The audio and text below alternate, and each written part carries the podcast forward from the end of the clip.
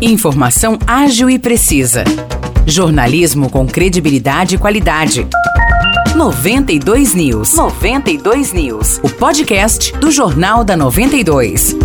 Olá, eu sou Morris Projan e a partir de agora você fica bem informado sobre as principais notícias do dia em nossa cidade e região. No episódio 554 do podcast 92 News, você confere a Prefeitura de São João da Boa Vista anunciou que as luzes de Natal serão acesas no dia 6 de novembro. Segundo a administração municipal, as ações do chamado Natal Mágico estão antecipadas no cronograma e por isso a data do acendimento das luzes já foi definida. As equipes da Prefeitura estão trabalhando na instalação dos suportes que, até o mês de novembro, receberão todos os adereços típicos da época. Neste ano, a temática é O Mundo Encantado dos Brinquedos. Outro anúncio feito pela Prefeitura é que a parada de Natal será nos dias 3 e 10 de dezembro, que caem no sábado. A Associação Comercial e Empresarial venceu o chamamento público e organizará o evento. Segundo a ACE, a opção de colocar a parada no sábado tem como objetivo fomentar a economia local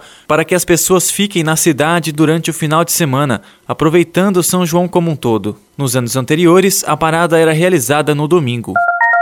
Espírito Santo do Pinhal realiza hoje mais uma edição da Feira Noturna. Como ocorre tradicionalmente, o evento será na Praça da Independência, a partir das 6 horas da tarde. A feira conta com diversas atrações gastronômicas e culturais. A parte musical fica por conta do Grupo da Janta.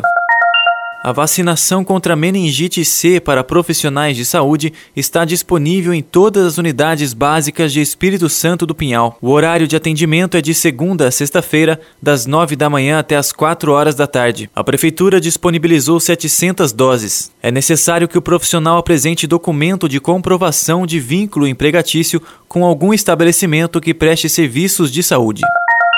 Aguaí e Espírito Santo do Pinhal estão com inscrições abertas para a vaga de conselheiro tutelar. Em Aguaí, o prazo final para se inscrever é amanhã e estão disponíveis três vagas para conselheiro tutelar suplente. As inscrições são gratuitas e podem ser efetuadas na sede do CRAS de Aguaí, localizado ao lado da lotérica da Praça da Matriz. O atendimento é de segunda a sexta-feira, das 7h30 às 11h30 da manhã e da 1 às 4 horas da tarde. Para serem aprovados, os candidatos terão que passar por quatro fases. A primeira é a inscrição. A segunda fase é uma prova específica sobre o Estatuto da Criança e do Adolescente. A terceira etapa se trata de uma avaliação psicológica e, por fim, a última fase é a eleição.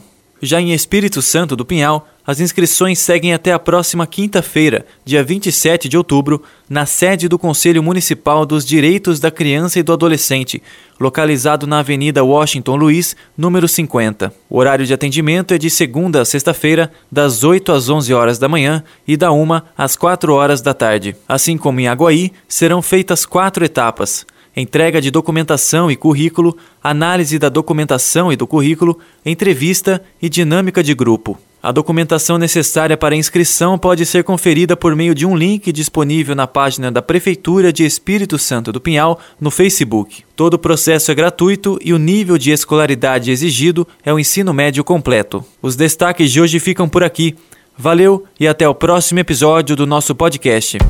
Para mais notícias de São João da Boa Vista e região, acesse 92fm São João.com.br ou siga 92fm São João nas redes sociais. 92